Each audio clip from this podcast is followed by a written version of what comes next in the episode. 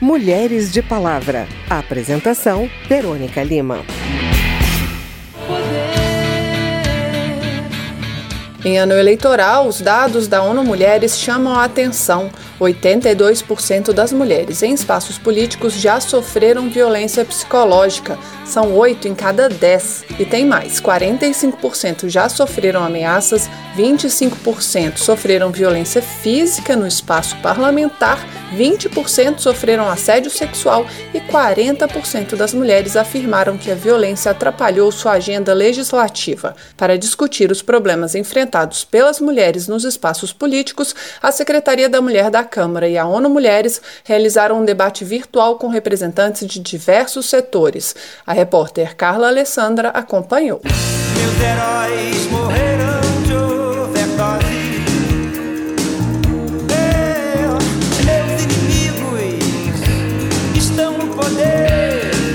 A deputada Tabata Amaral, do PDT de São Paulo, conduziu o debate e destacou dados da Unirio que mostram que entre 1998 e 2016, a cada pleito, 16 candidatos foram assassinados, sendo que esses casos se concentraram em eleições em municípios com até 50 mil habitantes. Tabata Amaral destacou ainda que a violência se torna mais grave no caso de candidatas mulheres. Quando nós falamos sobre violência política, não podemos não comentar a violência política de gênero, que se manifesta desde atitudes que podemos considerar pequenas por mais que não sejam, que começam nas interrupções, que falam das fake news, que chegam nas ameaças e que, somadas entre essas atitudes e ações que nós vemos direcionadas a candidatas mulheres, porque são mulheres, têm um papel muito grande de desestimular e desincentivar, assim silenciando a participação das mulheres na política. A representante da ONU Mulheres, Ana Carolina Querino, diz que a violência na política afasta as mulheres, o que por si só já é uma violação de direitos. E por que a gente precisa abordar esse tema da, da violência política? Bom, é um tema de uma violação básica de direitos humanos, mas também é uma questão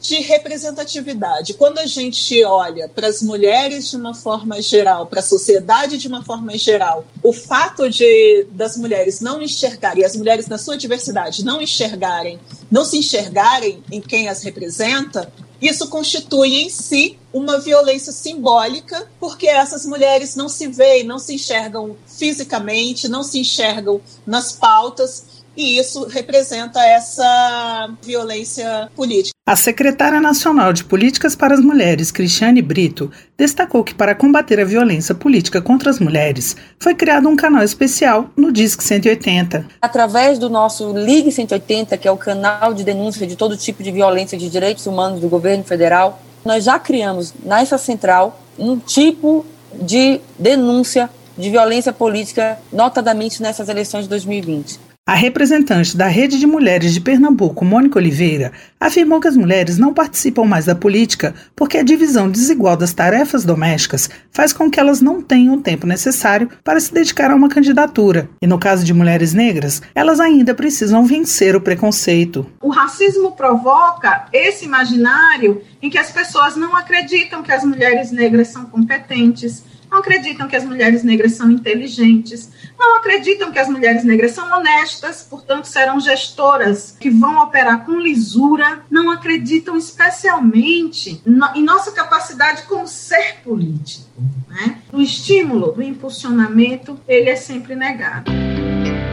A representante do TSE, Júlia Barcelos, afirmou que é preciso mudar a mentalidade da sociedade para naturalizar a presença de mulheres nos espaços políticos. Ela lembrou que a violência contra as mulheres na política vem da crença de que aquele espaço não deve ser ocupado por pessoas que deveriam estar no ambiente doméstico cuidando da casa e dos filhos. Da Rádio Câmara de Brasília, Carla Alessandra. Eu sou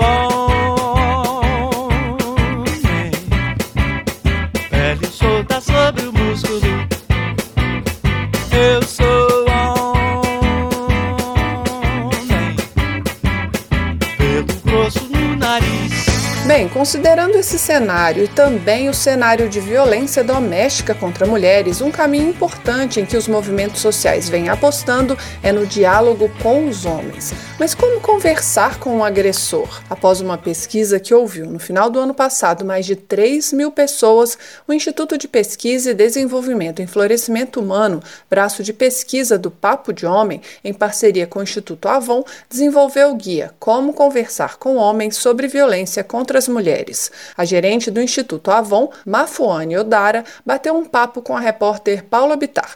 Você ouve agora os melhores momentos da conversa, que foi organizada em temas. Ciclo de violência um homem que está dentro de um, de um relacionamento ou tem comportamentos violentos, ele não é 100% violento. E é isso que o ciclo mostra. Porque o que acontece? Quando você começa um relacionamento, são flores, sempre, né? Então ele é carinhoso, ele te cuida bem, ele te trata bem. Num determinado momento, alguma coisa acontece. Pode ser uma gravidez, pode ser uma, um ataque de ciúmes, pode ser alguma coisa que você disse que ele não gostou, alguma coisa que você contrarie, isso gera um tensionamento. Esse tensionamento, ele gera uma cadeia de eventos que levam a um conflito. E esse conflito faz que, com que o homem cometa agressões que afetam a autoestima dessa mulher, como insultos, humilhações, manipulações afetivas, por exemplo, que é o que a gente chama de violências psicológicas. E uma vez aprisionada psicologicamente, é muito difícil sair de um relacionamento. Depois desse tensionamento, quando ele chega no pico, esse autor de violência, ele parte para agressões que são mais duras. Depois que essa violência acontece e, e, essa mulher toma uma decisão, então eu vou sair, o que, que ele faz? Ele se arrepende. E diz que isso não vai mais acontecer. É o que a gente chama de lua de mel. Por um tempo, de fato, esse momento ele se mantém até que um novo episódio de violência aconteça. A caixa do homem. Existe um conceito chamado caixa do homem que foi desenvolvido por um educador chamado Kinvel na década de 80, e ele fala que a caixa do homem é esse modelo de masculinidade que coloca o homem como dominador, como agressor, como aquele que precisa usar sua força para conseguir que a sua voz e as suas vontades sejam atendidas. Esse modelo de masculinidade leva a um processo de violência em cadeia resultados da pesquisa. E um dos dados que mais nos chamou a atenção é de que quase metade das pessoas que responderam à pesquisa disseram que elas sentiam faltas de materiais mais didáticos e atraentes para falar sobre esse tema com mais clareza. E um terço das pessoas disseram que elas raramente têm conversas construtivas para poder falar sobre esse conteúdo, o que mostra que a gente tem um longo caminho ainda para percorrer em relação a isso conversar com o agressor? Sério? Nenhum processo de transformação ou do enfrentamento da violência, ele pode ser feito de forma unilateral. Então não adianta que todo o meu trabalho seja feito em relação a como as mulheres lidam com as violências, se eu não trabalho com quem é o principal provocador das violências que as mulheres sofrem. Então é fundamental que a gente desenvolva essa comunicação não violenta, inclusive com esses homens, de forma a trazer novas formas de se relacionar com ações educativas não necessariamente punitivas, né? Porque eu acho que a punição ela tem um, um papel importante, mas ela não é o papel de transformação, né? Porque senão a gente não consegue mudar, a gente só fica enxugando o gelo.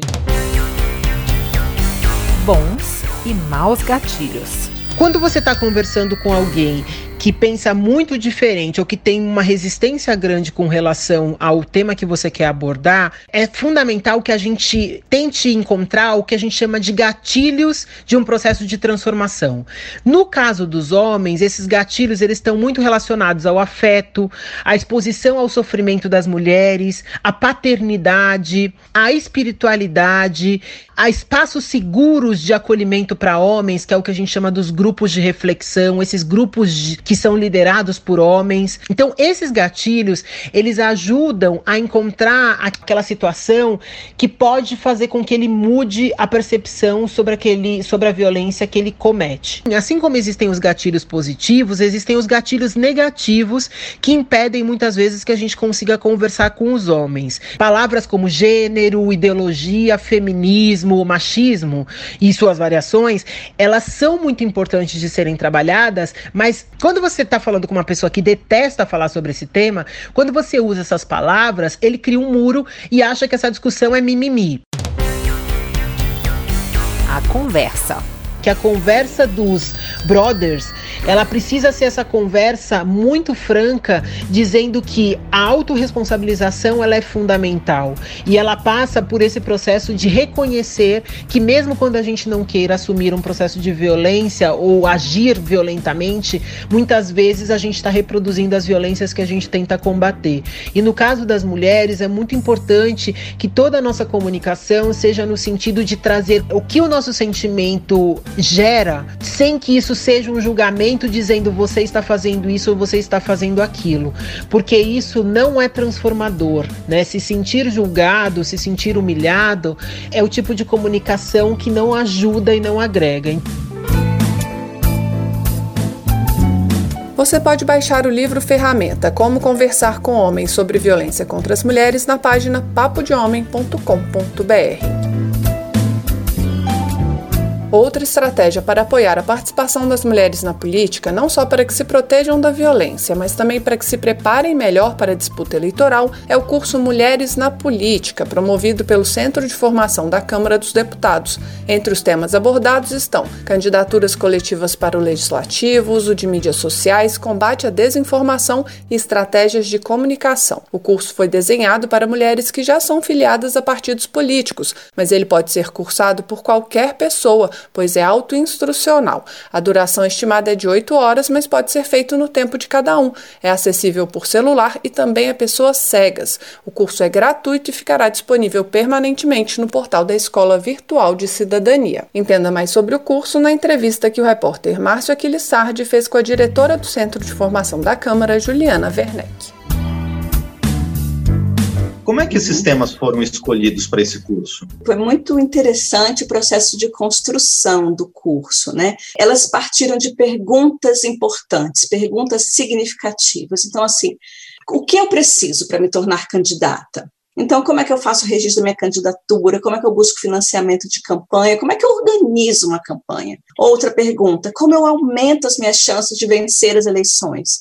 Como eu vou fortalecer minha atuação no partido, como eu faço para ter voz no partido, para negociar, para usar o sistema eleitoral a favor, e aí as estratégias de comunicação, e que eu preciso conhecer para construir meu plano de campanha e como eu supero as dificuldades de ser mulher, mulher na política. Então, a, a gente parte de conhecimentos densos, como o próprio né, a lei eleitoral, o processo orçamentário, a organização do Estado político brasileiro, como temas práticos, temas atuais, né, coisas muito é, da vivência, como eu organizo uma assessoria, como eu monto uma estratégia. Então, ele passa por esse leque de necessidades que uma mulher vai ter na hora de se candidatar. Quais são as principais dificuldades e por que as mulheres têm tanta dificuldade na política? São vários os obstáculos né, que as mulheres né, apresentam desde o momento né, do, do, sair de casa para estar no espaço público, mas a gente sabe que as mulheres compõem lideranças comunitárias, elas, de repente elas estão no espaço político e social também, mas depois tem então o primeiro obstáculo do entrar num partido, de fazer parte de uma organização política, depois no estar no partido, ela vai precisar negociar com as várias pessoas que estão lá para então poder ter acesso aos recursos, negociar num mundo que ele já era feito no jogo masculino. Então, é entrar num jogo que não começou a ser jogado com você.